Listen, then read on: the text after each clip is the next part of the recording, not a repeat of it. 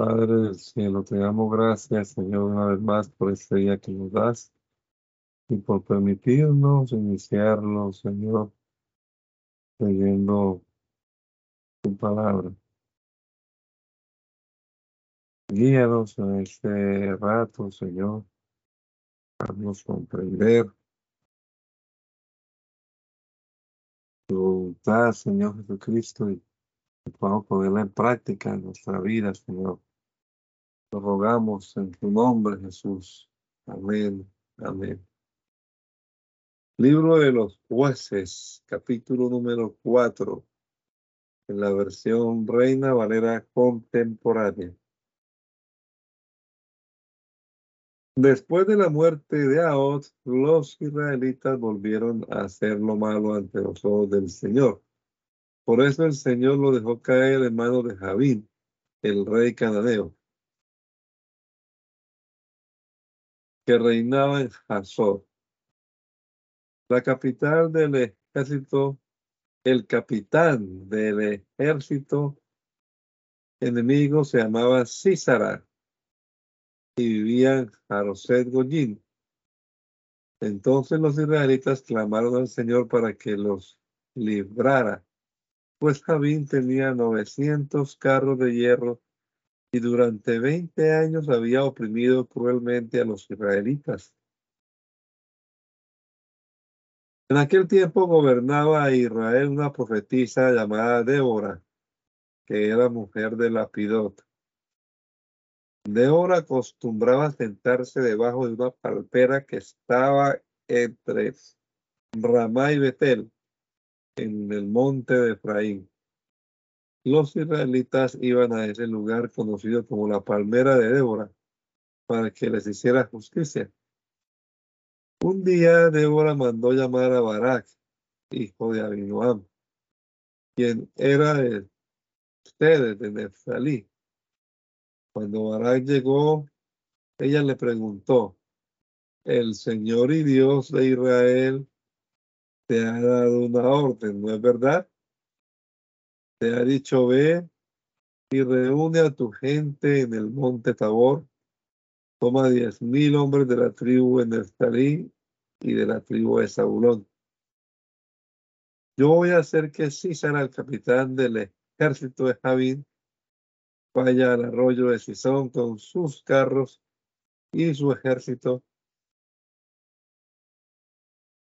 Y allí lo entregaré en tus manos y Baral le respondió, iré si tú vas conmigo. Si no vas conmigo, no iré. Ella le dijo, voy a ir contigo, pero la gloria de la victoria no será tuya, porque el Señor va a poner a Císara en manos de una mujer. Y así de hora se levantó y acompañó a Barak hasta Ceres. Allí Barak reunió a las tribus de Zabulón y Neftalí, que eran diez mil hombres bajo su mando. Débora lo acompañó. Un kenita llamado Heber, descendiente de Obab, el suegro de Moisés, se había apartado de los kenitas para plantar sus tiendas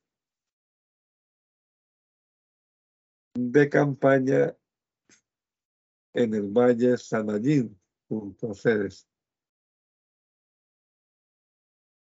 Como Císara fue informado de que Barak, hijo de Abinoam, había subido al monte Tabor, reunió sus 900 carros de hierro y a todo su ejército, que era tan numeroso que se extendía desde Jaroset Goyín hasta el arroyo de Sison. Entonces Débora le dijo a Barak, levántate, que hoy el Señor va a poner a Císara en tus manos, pues en verdad el Señor está contigo. Barak bajó entonces del monte Tabor con sus diez mil hombres, y el Señor derrotó delante de Barak a Císara, desbaratando sus carros, pasando a filo de espada todo su ejército. Al ver esto, Císara bajó de su carro y huyó a pie.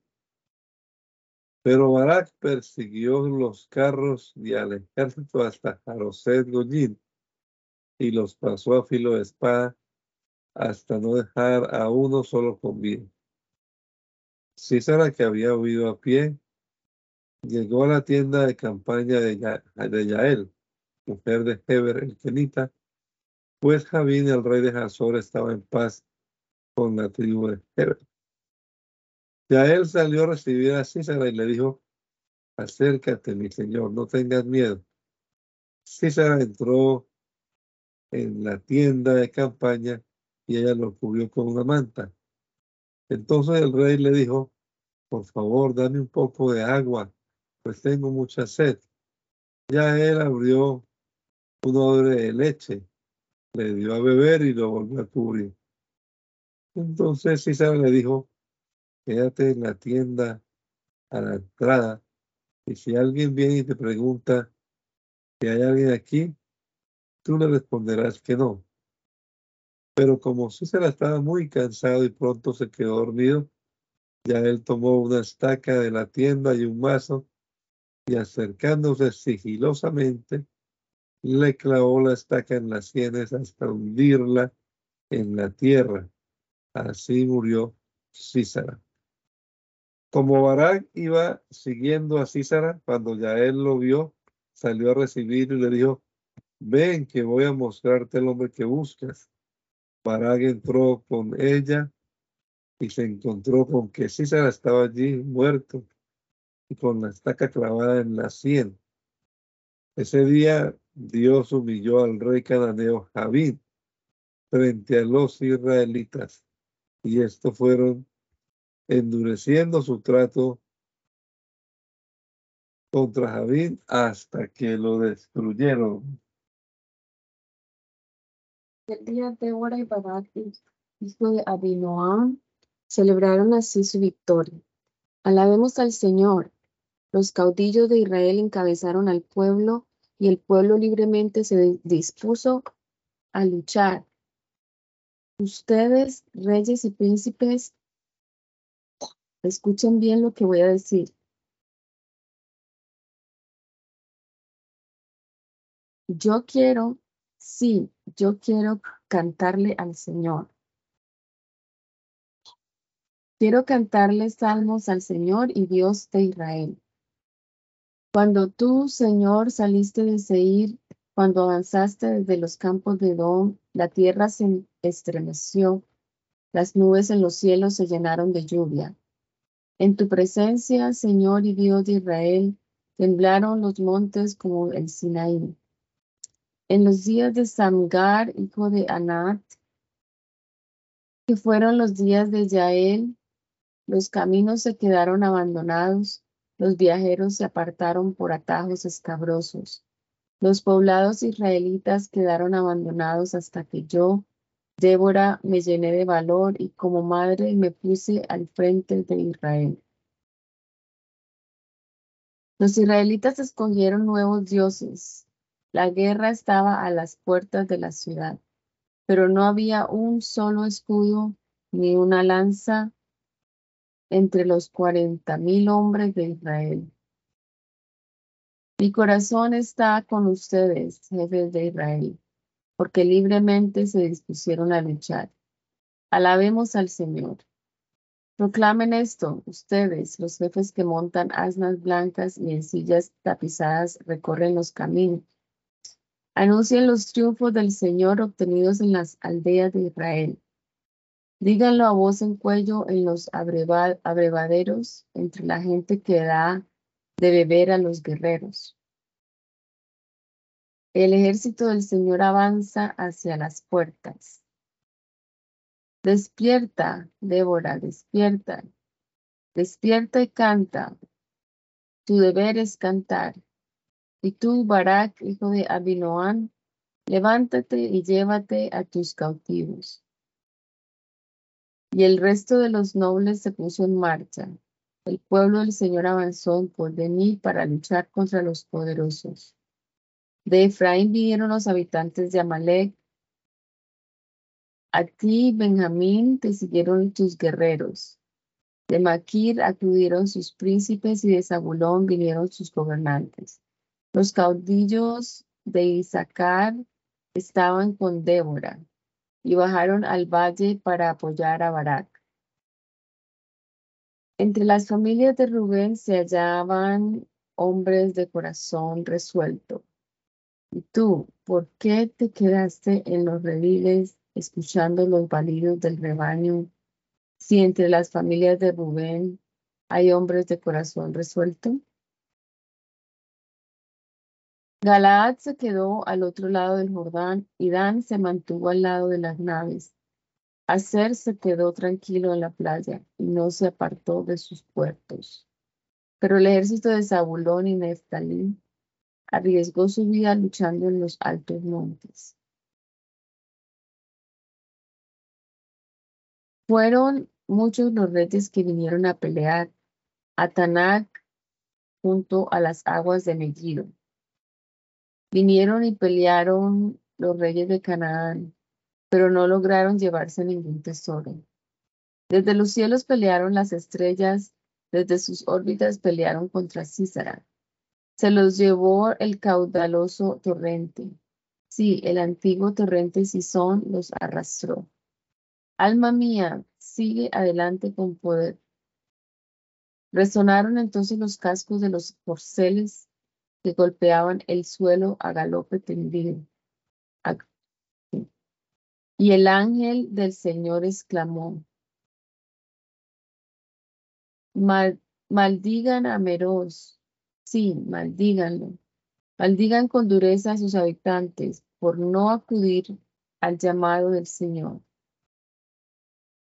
ni acudir en ayuda de sus valientes.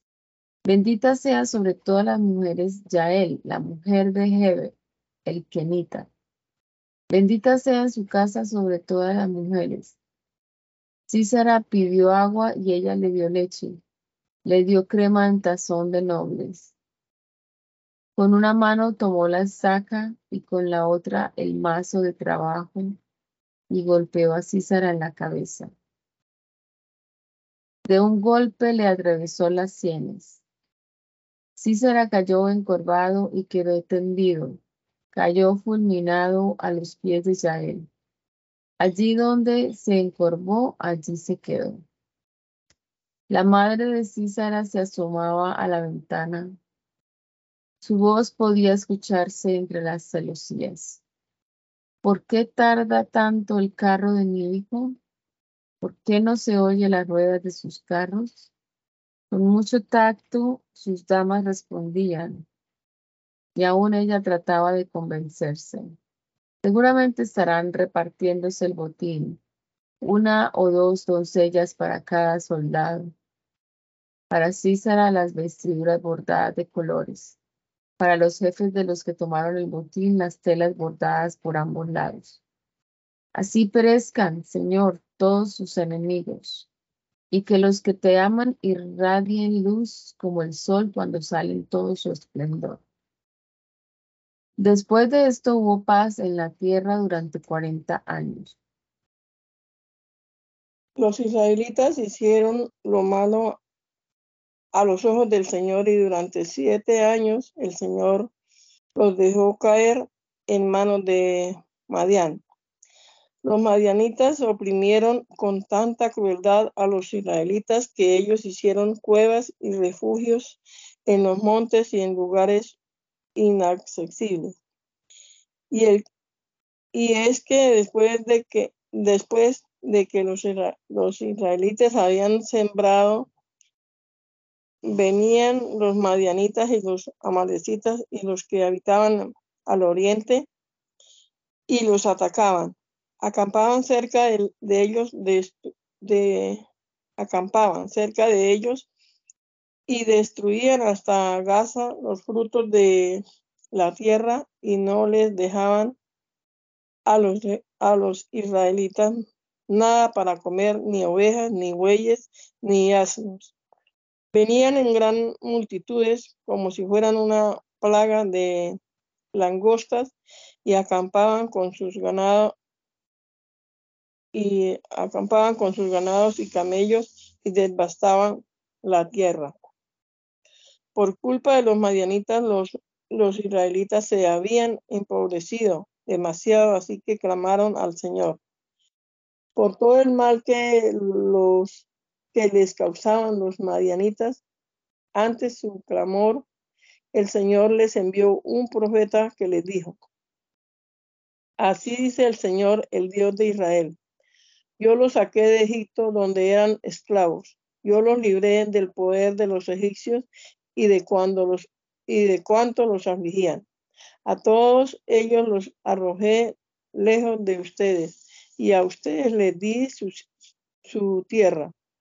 Yo les confirmé que yo soy el Señor su Dios, así que no tengan miedo de los dioses de los amorreos que todavía están entre ustedes, pero ninguno me obedeció.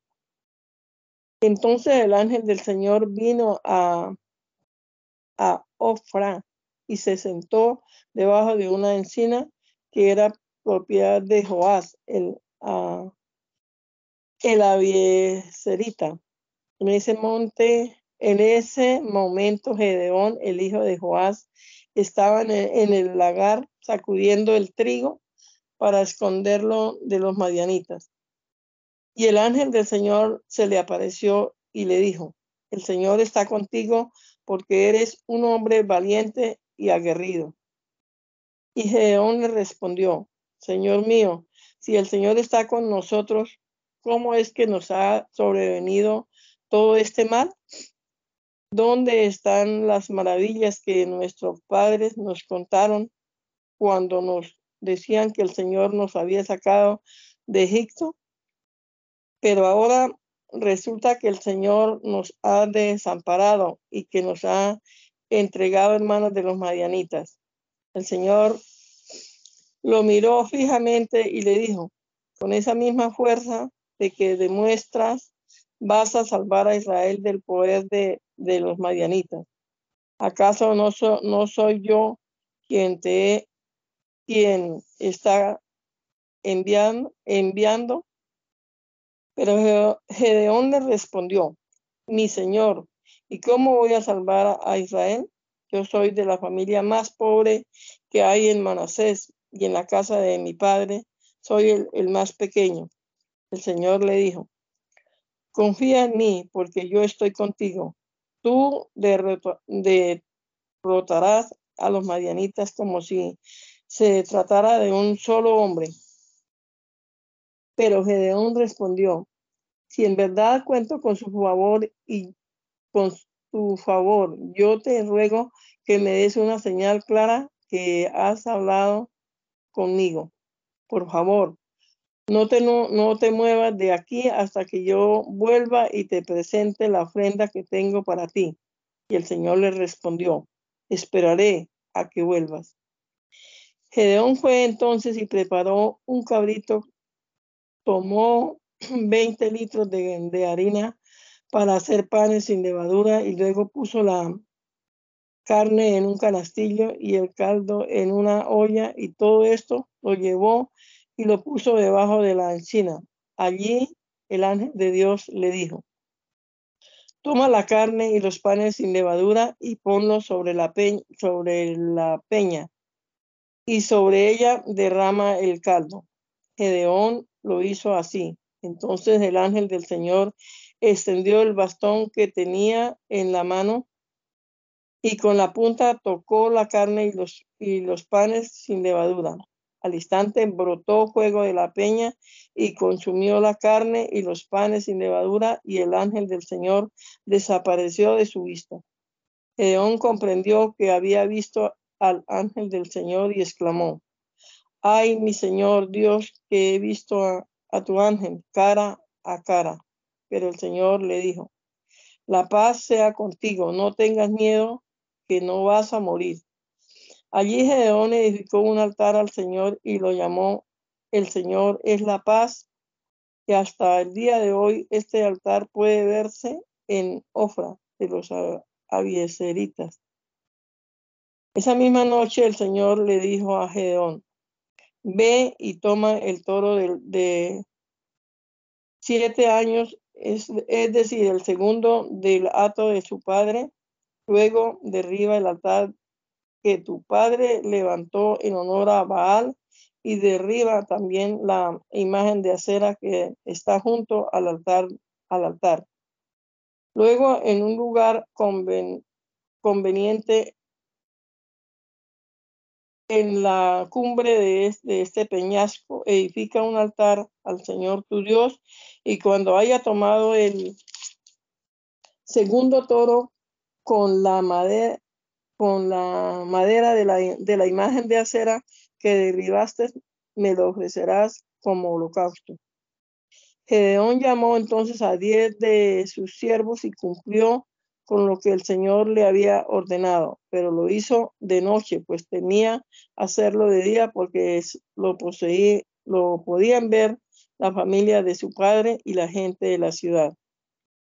Y a la mañana, a la mañana siguiente, cuando todos se levantaron, vieron que el altar de Baal había sido derribado, que la imagen de acera que estaba a su lado había sido destrozada y que el segundo y que el segundo toro había sido ofrecido en holocausto sobre el nuevo altar. Y unos a otros se preguntaban quién podía haber hecho, podía haberlo hecho. Luego de investigar, supieron que lo había hecho Gedeón, el hijo de Joás. Entonces fueron a ver a Joás y le dijeron, entréganos a tu hijo para matarlo, porque derribó el altar a Baal el altar de Baal y destrozó la imagen de acera que, estaba a su lado. Y Joás les respondió, ¿quieren, ¿quieren luchar en favor de Baal y defender su, carro?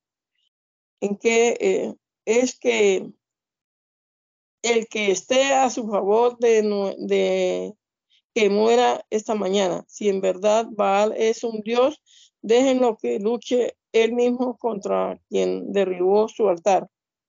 Ese día Gedeón fue llamado Yerubal, es decir, que lucha Baal contra él, porque había derribado su altar. Mientras tanto, los madianitas, los amalecitas y los del oriente se aliaron y luego de cruzar el río acamparon en el valle de Jezreel.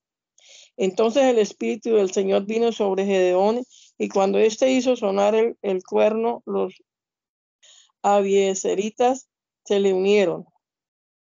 Además, Gedeón envió mensajeros a las tribus de Manasés, Aser, Zabulón y Netalí, y ellas también se le unieron y salieron a su encuentro. Entonces Gedeón le dijo a Dios, si vas a salvar a Israel, por medio de, mí, como lo, has prometido, déjame poner en la era un vello de lana. Si el, al, amanecer el rocío sobre, si al amanecer hay rocío sobre el vellón, vellón, pero a su alrededor el suelo está seco, con eso entenderé que tú, tú salvarás a Israel por medio de mí, como lo has prometido. Y así sucedió. Cuando Gedeón se levantó, exprimió el vellón y con él y con el rocío que sacó que sacó llenó un tazón de agua, pero Gedeón volvió a decirle al Señor, no te enojes conmigo, Señor, Señor, si insisto, pero quiero hacer otra prueba con el vellón. Te ruego que esta vez solo el vellón quede seco y que alrededor de él haya rocío en el suelo. Y esa misma noche Dios lo hizo así. Solo el vellón quedó seco y sobre el suelo había rocío. Gedeón, también llamado Jerubal, se levantó muy de mañana y junto con toda su gente acampó cerca del manantial de Jarod el campamento de los marianitas estaba al norte, en el valle más allá del collado de Mol. El Señor le dijo a Gedeón, es mucha la gente que viene contigo. No quiero que vayan a sentirse orgullosos cuando derroten a los marianitas y que se pongan en mi contra y digan que se salvaron por su propia fuerza. Así que habla fuerte para que el pueblo escuche y diles que quien tenga miedo, que se levante y regrese a su casa. Y desde el monte de Galaad se regresaron veintidós mil hombres y solo se quedaron diez mil. Pero el Señor volvió a decir, todavía es mucha gente, llévalos al río para que allí los ponga a prueba. Si yo te digo, este puede acompañarte, irá contigo, pero si te digo, este no te acompañará, entonces no irá contigo. Gedeón llevó entonces a su gente al río y allí el Señor le dijo, pon aparte a todo aquel que beba agua como los perros, es decir, lamiéndola, y aparta también a todo el que se arrodille para beber. Los que se llevaron el agua a la boca con la mano y la lamieron fueron trescientos hombres. El resto de la gente se arrodilló para beber. Entonces el Señor le dijo a Gedeón, con esos trescientos hombres que lamieron el agua los voy a salvar. Entregaré a los madianitas en tus manos. El resto de la gente puede volverse a casa.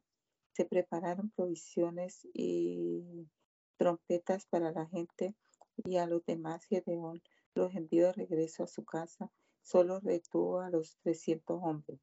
El campamento de Madian estaba en el valle. Y aquella noche el Señor le dijo a Gedeón, levántate y ataca al campamento Madianita porque yo los he entregado en tus manos. Si tienes miedo de ir, que te acompañe Pura, tu criado. En cuanto oigas que lo que dicen los Madianitas, ármate de valor y ataca. Acompañado de Pura, tu criado, Gedeón llegó hasta los puestos avanzados de la gente armada que estaba en el campamento. Los madianitas, los amalecitas y los hijos del oriente se habían extendido por el valle como una plaga de langosta. Sus camellos eran tantos como la arena del mar. Cuando Gedeón llegó al campamento, un hombre le contaba a su compañero lo que había soñado. Le decía, tuve un sueño en el que veía que un par pan de cebada venía rodando hacia el campamento de Madián y cuando llegó golpeó tan fuerte la tienda de campaña que la derribó. Y su compañero le respondió, esto no es sino la espada de Gedeón, hijo de Joás, el israelita. Dios ha puesto en sus manos a los madianitas y a todo su campamento. Al oír Gedeón el sueño y su interpretación, adoró al Señor Luego regresó a su campamento y dijo, arriba todo el mundo, el Señor ha puesto a los mayanitas en nuestras manos. Dividió entonces los trescientos hombres en tres grupos y a cada uno le dio una trompeta y un cántaro vacío y una tea encendida para ponerla dentro del cántaro y le dijo, mírenme y hagan lo que voy a hacer cuando llegue al extremo del campamento.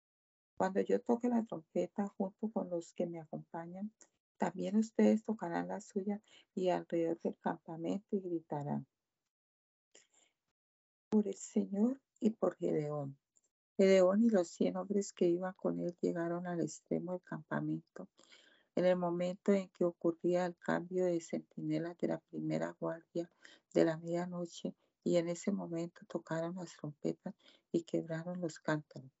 Los tres grupos, de, los tres grupos hicieron lo mismo. Tocaron sus trompetas y quebraron los cántaros. Con la mano izquierda tomaron las teas y con la derecha las trompetas mientras gritaban. Por la espada del Señor y de Gedeón. Y cada uno permaneció firme en su puesto rodeando el campamento. Entonces el ejército enemigo se espantó y dando gritos se echó a correr.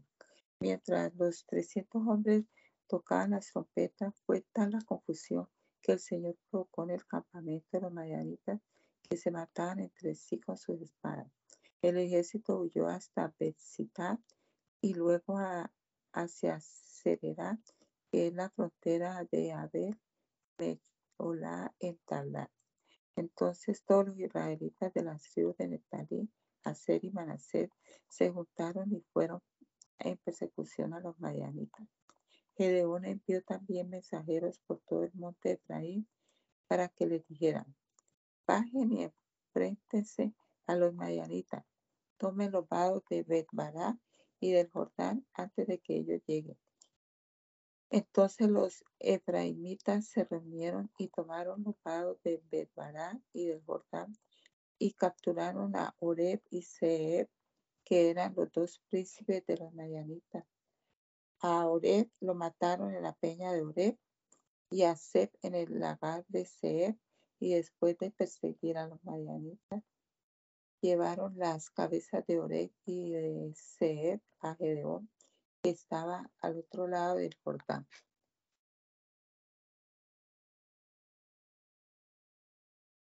La familia de la tribu de Efraín hablaron con Gedeón y durante y duramente le, reprocharon, ¿por qué no nos llamaste cuando fuiste a Madián? Gedeón le respondió, lo que yo hice no tiene comparación si se compara con lo que hicieron ustedes. Lo que aún queda en sus campos es como la cosecha de Abieser. Dios les, Dios les entregó a Oreb y a Seb, príncipe de Madián. Por eso lo que yo hice no es comparable con lo que ustedes hicieron. En cuanto Gedeón dijo esto, el enojo de los efraínitas se aplacó. Entonces Gedeón y sus trescientos hombres regresaron y cruzaron el Jordán y como estaban muy cansados por perseguir a sus enemigos, le dijo a los habitantes de Sucop, yo les ruego que den a mi gente algo de comer, porque están muy cansados.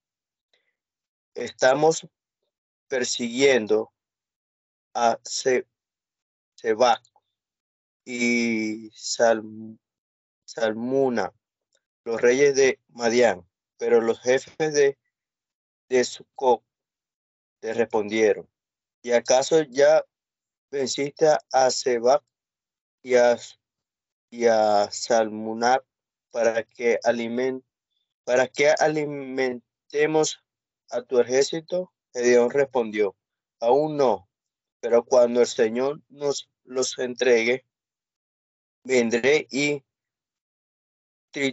trituraré los los cuerpos de ustedes con espinos y abrojos del desierto. De Sucop, Gedeón fue a Peniel y allí también pidió comida para su ejército, pero la gente de Peniel le respondió lo mismo que la de Sucot. Gedeón entonces le dijo, cuando regrese victorioso, derribaré esta torre. Se va Seba y Salmuna estaban en Carcor con un ejército como de quince mil hombres, que eran todos los que habían quedado del numeroso ejército de los pueblos del oriente, pues en la batalla habían caído ciento veinte mil guerreros. Gedeón avanzó por el camino de los que vivían al oriente de no, y de vea y atacó el campamento cuando el ejército estaba desprevenido. Entonces se, se y Salmuna huyeron y Gedeón los persiguió hasta echarle mano. Ante esto, su ejército se llenó de espanto. Al amanecer, Gedeón regresó de la batalla y capturó a un joven de Sucop, al que le hizo algunas preguntas. El joven le dijo, le dio por escrito los nombres de los jefes y de los setenta y siete ancianos de Sucop. Y con eso Gedeón se presentó ante los jefes de Sucop y le dijo, aquí tienen a Sebac y a Salmuna, ustedes me preguntaron, ¿ya venciste a Sebac y a Salmuna para que alimentemos a tu ejército? Esa es una ofensa. Entonces Gedeón tomó espinos y abrojos del desierto, del desierto, y con ellos castigó a los ancianos de Sucot. Además derribó la torre de Peniel y mató a sus habitantes. A Sebac y a Salmunat les preguntó, ¿cómo eran los hombres que ustedes mataron en Tabor? Ellos le respondieron, se parecían a ti, cada uno de ellos parecían ser hijos de un rey. Y Gedeón le dijo, eran mis hermanos, hijos de mi propia madre. El Señor me es testigo de que si los hubiera dejado vivir, yo les hubiera perdonado la, la vida a ustedes. Y Jeter, su primogénito, le dijo, levántate y mátalos. Pero el joven, aún de, corta edad, tuvo miedo y no, no desenvainó su espada. Entonces Seba y Salmuna le dijeron a Gedeón, pues mátanos tú, ya que eres tan valiente. Y Gedeón se levantó y mató a Seba y a Salmuna y se, y se adueñó de los adornos de, de lunetas que pedían del cuello de sus camellos. Luego los israelitas le dijeron a Gedeón, queremos que tú y tu familia sean nuestros jefes, puesto que nos libraste de, las, de los madianitas. Pero Gedeón le respondió, ni yo ni mi familia seremos los jefes de ustedes, será el Señor quien los gobierne. Y como ellos traían aretes de oro, pues eran ismaelitas, Gedeón les dijo, quiero pedirle algo, denme cada uno de ustedes los aretes de su botín, y ellos tendiendo un manto, echaron sobre él los aretes del botín y dijeron, con mucho gusto te lo daremos. Y el oro de los aretes llegó casi a 19 kilos, sin contar las placas, las joyas pequeñas y los vestidos de púrpura que traían los reyes de Madián, y los collares que traían colgados los camellos.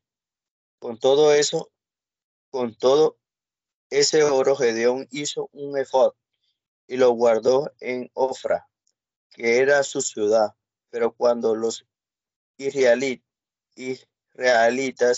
vieron el efod, se corrompieron y le rindieron culto en ese lugar.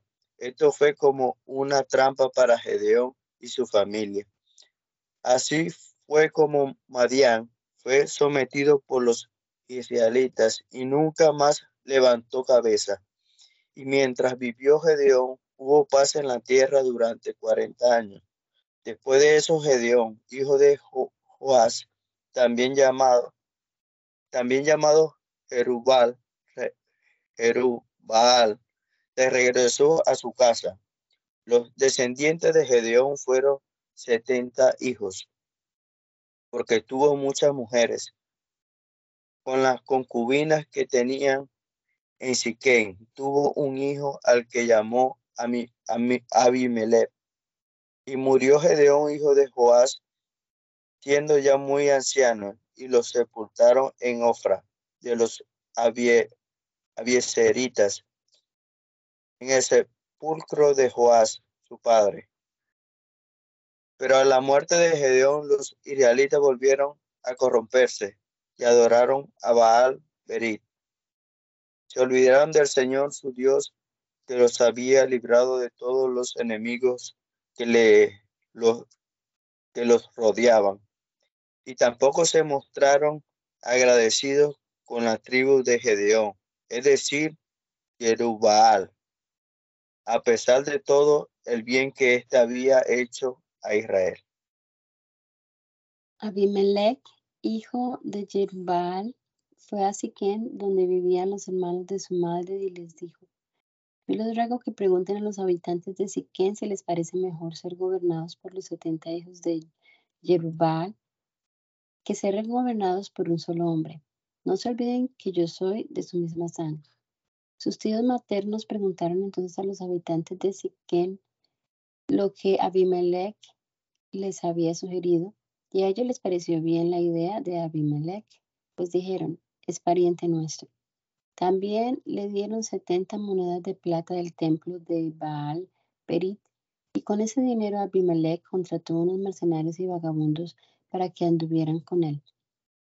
Luego se dirigió a Ofra, a la casa de su padre, y sobre una misma piedra mató a sus setenta hermanos, hijos de Jerubal.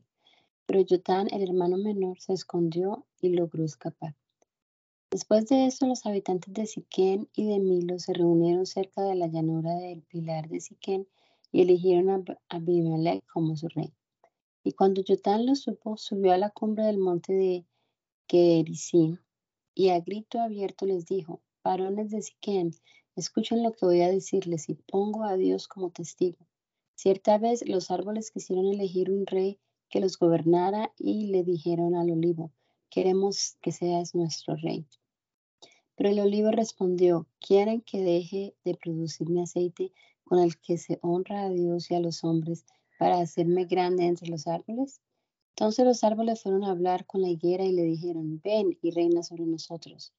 Pero la higuera les respondió, ¿y debo abandonar la dulzura de mis frutos para ir y hacerme grande entre los árboles? Los árboles siguieron insistiendo y llamaron a la vid y le dijeron, ven tú entonces y reina sobre nosotros. Pero la vid les respondió, ¿y voy dejar de producir mi vino, que es la alegría de Dios y de los hombres, solo para hacerme grande entre los árboles? Al final todos los árboles le dijeron a la zarza, anímate y ven a reinar sobre nosotros. Pero la zarza respondió, si en verdad quieren que yo reine sobre ustedes, vengan y busquen refugio bajo mi sombra. Pero si no me obedecen, saldrá fuego de mí y quemará los cedros del Líbano. Ahora bien, ¿creen ustedes haber hecho bien al nombrar a Abimelech como rey?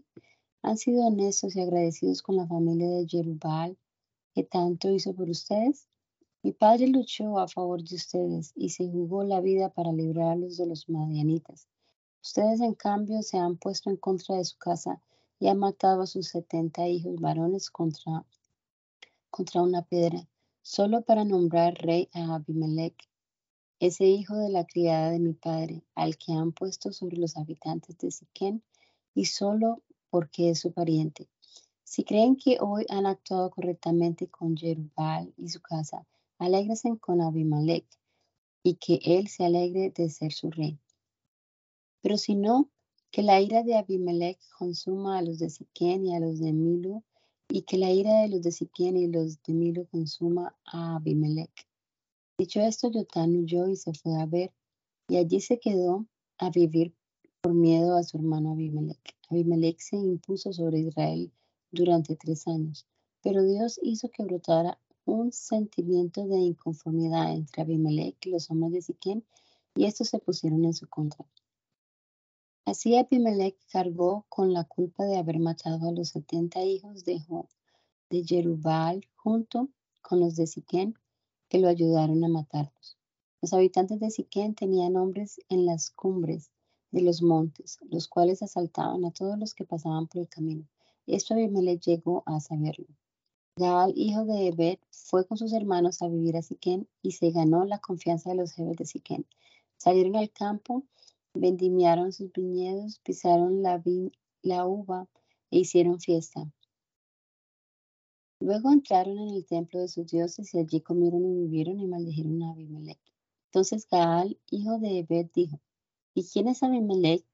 ¿Y qué tan importante es Siquén para que seamos sus sirvientes? ¿Acaso no es hijo de Jerubal? ¿Y acaso no es Sebul su ayudante? Sirvan, si quieren, a los varones de Hamor, el padre de Siquén. Pero, ¿por qué vamos a servir a Abimelech? ¿Cómo quisiera que este pueblo estuviera bajo mi mando? Si así fuera, yo me lanzaría contra Abimelech y le diría, reúne tus ejércitos y vete de aquí. Cuando Zebul, que era el gobernador de la ciudad, oyó lo que dijo Gaal, hijo de Ebed, se llenó de ira, y en secreto envió mensajeros a Abimelech para decirle, Gaal, hijo de Ebed, y sus hermanos están en Siquén, han venido a sublevar a la ciudad contra ti.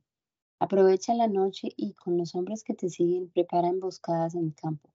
Muy de mañana, al salir el sol, ataca la ciudad y cuando Gaal y los suyos salgan a pelear contra ti, haz con él lo que creas más conveniente. Abimelech se preparó durante la noche y con el pueblo que lo seguía emboscó a Siquén con cuatro compañías. Cuando Gaal, hijo de Ebed, salió y se puso a la entrada de la ciudad, Abimelech y su gente salieron de su escondite. Al ver Gaal tanta gente, le dijo a Zebul, mira cuánta gente baja de los montes. Y Zebul le respondió, tu imaginación te hace ver hombres, pero solo son las sombras de los montes. Gaal le volvió a decir, mira toda esta gente que sale como de medio de la tierra, y por el camino de la encina de los adivinos viene otra tropa. Pero Zebul le respondió, ¿y dónde quedó lo que nos decías? de que Abimelech no era nadie para que fuéramos sus sirvientes? ¿No es ese el pueblo que tanto despreciabas? Sal, pues, y lucha contra él. Entonces Gaal salió al frente de los hombres de Siquén y se enfrentó a Abimelech. Pero Abimelech, Abimelech lo persiguió y lo hizo huir, y muchos hombres cayeron heridos de muerte a la entrada de la ciudad. Abimelech se quedó en Aruma mientras Zebul arrojaba de Siquén a Gaal y sus hermanos. Al día siguiente Abimelech supo que el pueblo había salido al campo. Entonces tomó a su gente, la repartió en tres compañías y, se, y puso emboscada en los campos y cuando vio que el pueblo salía de la ciudad, lo atacó con violencia. Lucharon con mucho valor, pero se detuvieron a la entrada de la ciudad mientras las otras dos compañías arremetían contra los que estaban en el campo hasta matarlos. Todos ese día, todo ese día luchó contra los habitantes de la ciudad hasta que la tomó y mató a los que aún quedaban. Después de eso, asoló la ciudad y, la, y la sembró con sal. Cuando los que estaban en la torre de Siquén oyeron esto, corrieron a esconderse en la fortaleza del templo del dios Berit. Pero Abimelech sabía dónde estaban, así que con toda su gente se dirigió al monte Salmón y con una hacha cortó la rama de un árbol y la levantó y la puso sobre sus hombros y, le pidió a su gente que hiciera lo mismo. Entonces todos cortaron ramas y siguieron a Abimelech y las pusieron junto a la fortaleza. Luego les prendieron fuego y la fortaleza ardió y los que estaban en la torre de Siquén, que eran como mil hombres y mujeres, murieron quemados. Después de eso, Abimelech se fue a la ciudad de Tebes y la sitió y la tomó. En el centro de la ciudad había una torre fortificada una torre fortificada en la que se escondieron los hombres, las mujeres y todos los jefes de la ciudad. Se subieron al techo de la torre y cerraron las puertas.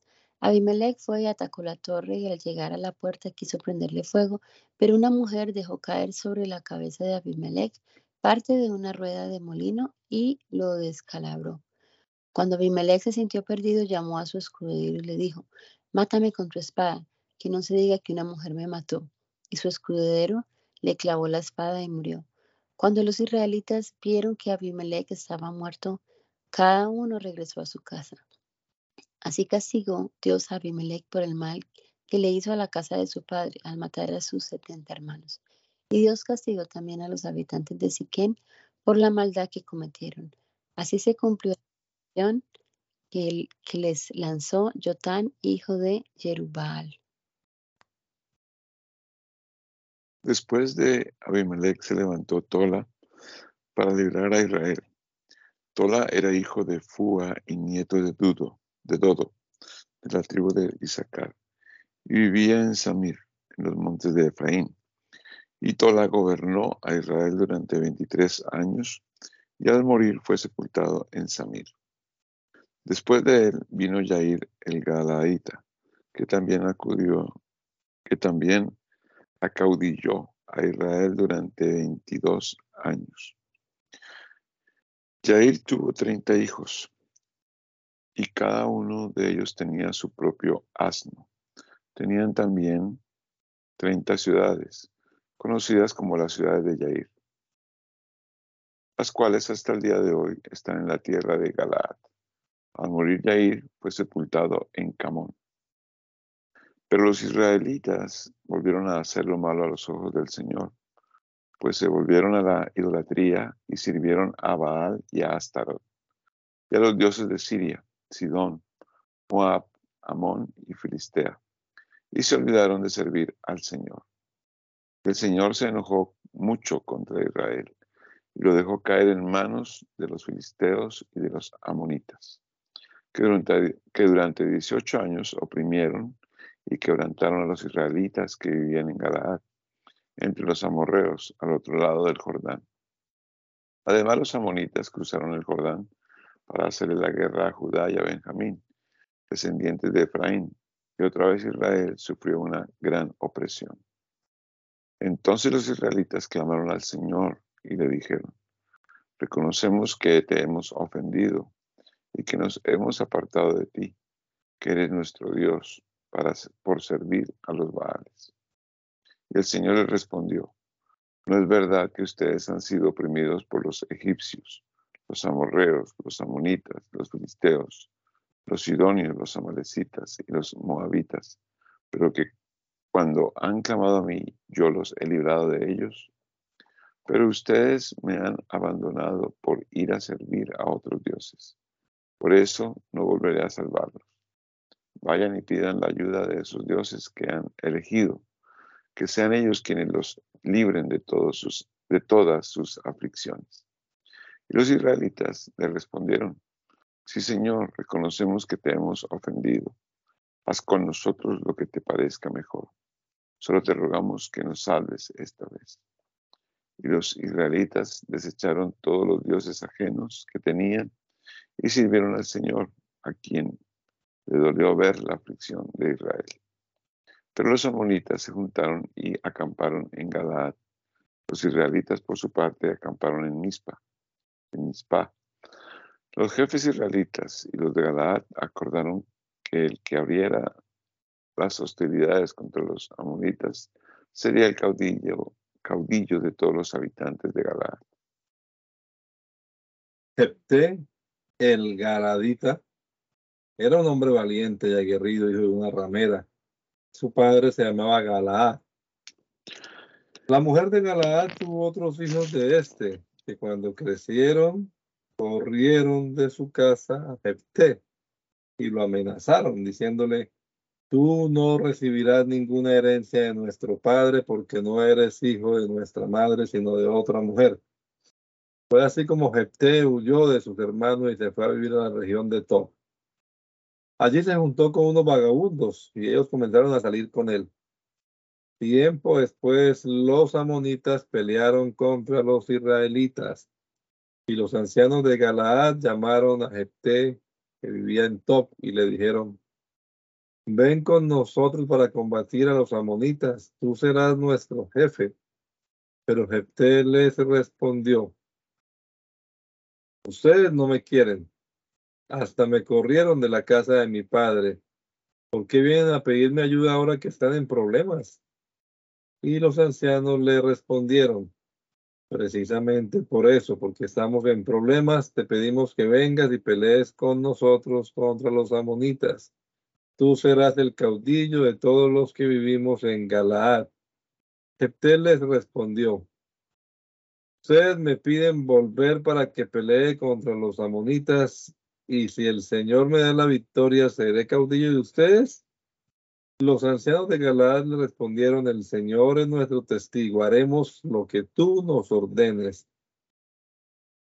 Entonces Jepté se fue con los ancianos de Galaad y el pueblo lo nombró su caudillo y jefe. Pero en Mizpa repitió ante el Señor todo lo que antes había dicho. Y luego envió un mensaje al rey de los amonitas en que le decía, ¿qué tienes tú contra mí? ¿Por qué quieres atacar mi tierra? El mensaje, al mensaje de Jefté, el rey respondió, cuando Israel vino de Egipto, se adueñó de mi tierra, que va desde Arnón hasta Jaboc y el Jordán. Es, eso es lo que peleo. Devuélveme esa tierra y viviremos en paz. Jefté volvió a enviar mensajeros al rey de los amonitas y le dijo, yo, te digo, Israel no se adueñó de la tierra de Moab ni de la tierra de los amonitas. Cuando el pueblo de Israel salió de Egipto y cruzó el desierto hasta el Mar Rojo, llegó a Cádiz. Entonces el pueblo de Israel envió mensajeros al rey de Edom y le pidió permiso para pasar por sus territorios, pero el rey de Edom no los escuchó. También le pidió permiso al rey de Moab, pero él tampoco les permitió pasar, así que Israel se quedó en Cádiz. Después anduvo por el desierto y rodeó las tierras de Edom y de Moab por el oriente, y luego acampó al otro lado del río Arnón, pero no entró en territorio de Moab, pues en Arnón empezaba su territorio. Además, Israel envió mensajeros a Sijón, el rey de los amorreos y, y de Hezbón, y le dijo, te ruego que me dejes pasar por tu territorio para llegar a mi destino, pero a Sijón no les inspiró confianza a Israel y tampoco lo dejó pasar por su territorio, sino que reunió a su ejército y acampó en Yahaz y peleó contra Israel. Pero el Señor Dios de Israel entregó a Sijón y a todo su ejército en manos del pueblo de Israel, y estos se apoderaron de toda la tierra de los amorreos. Tomaron también el territorio de los amorreos desde Arnón hasta Jabob y desde el desierto hasta el Jordán. Y ahora tú pretendes apoderarte de este territorio. Si tu Dios Quemos te, te diera algo, ¿o sería tuyo? De igual manera, todo lo que el Señor nuestro Dios nos entregó nos pertenece. ¿En qué eres mejor que Balak, hijo de Zippor, rey de Moab? ¿Tuvo algún problema contra Israel para que le hiciera la guerra? Durante 300 años Israel ha habitado en Hezbón y Aroer y en todas las ciudades del territorio de Arnón. ¿Por qué nunca antes habían reclamado esta tierra? De modo que yo no he pecado contra ti, pero tú sí haces mal al querer pelear contra mí.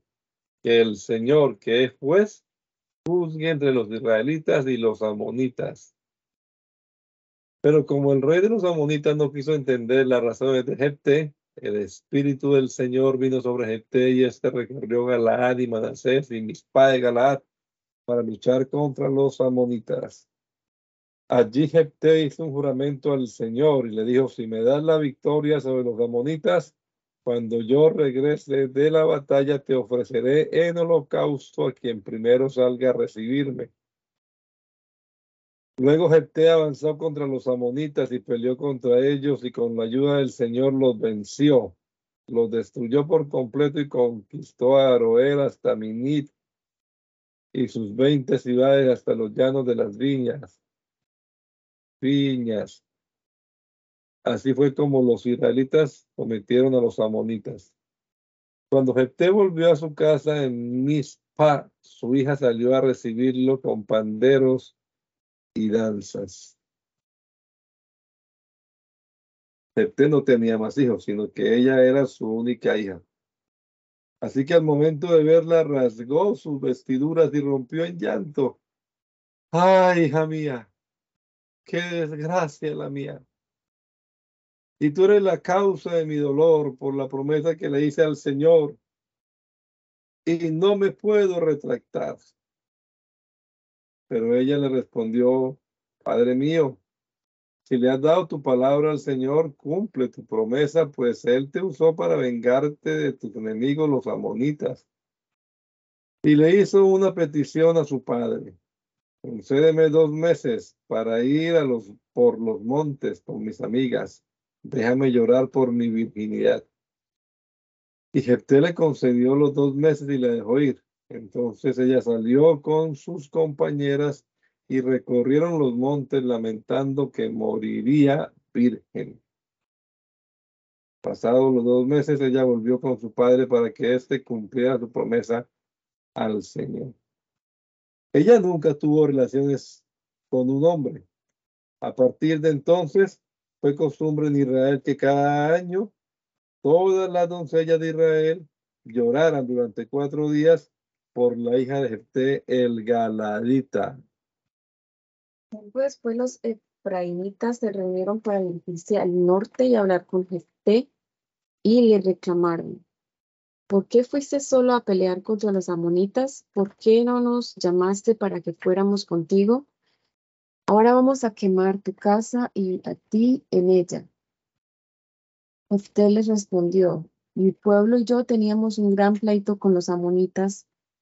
Cuando yo los llamé, ustedes no salieron en mi defensa.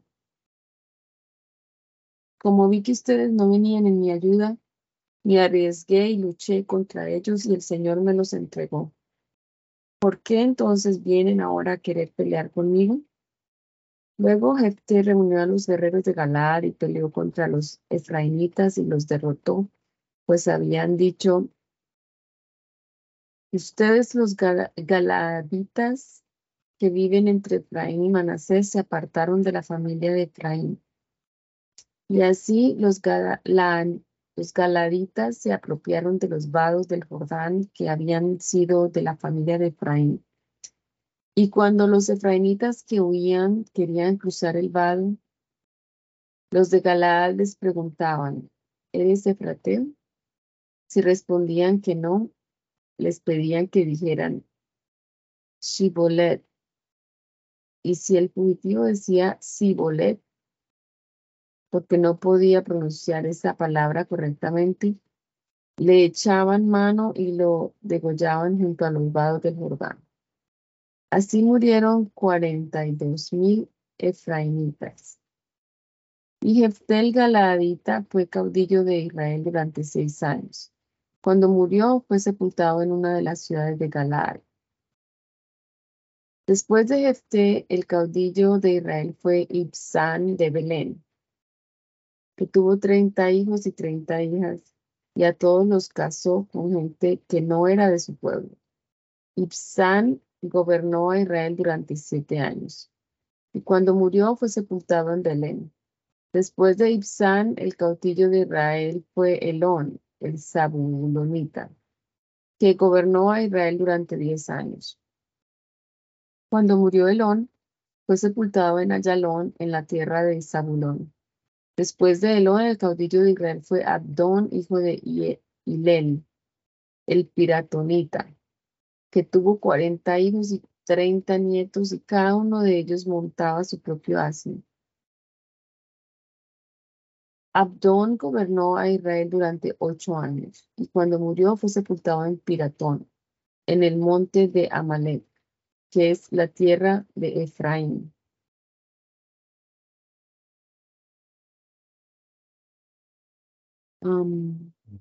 ¿Puedo orar, suegra?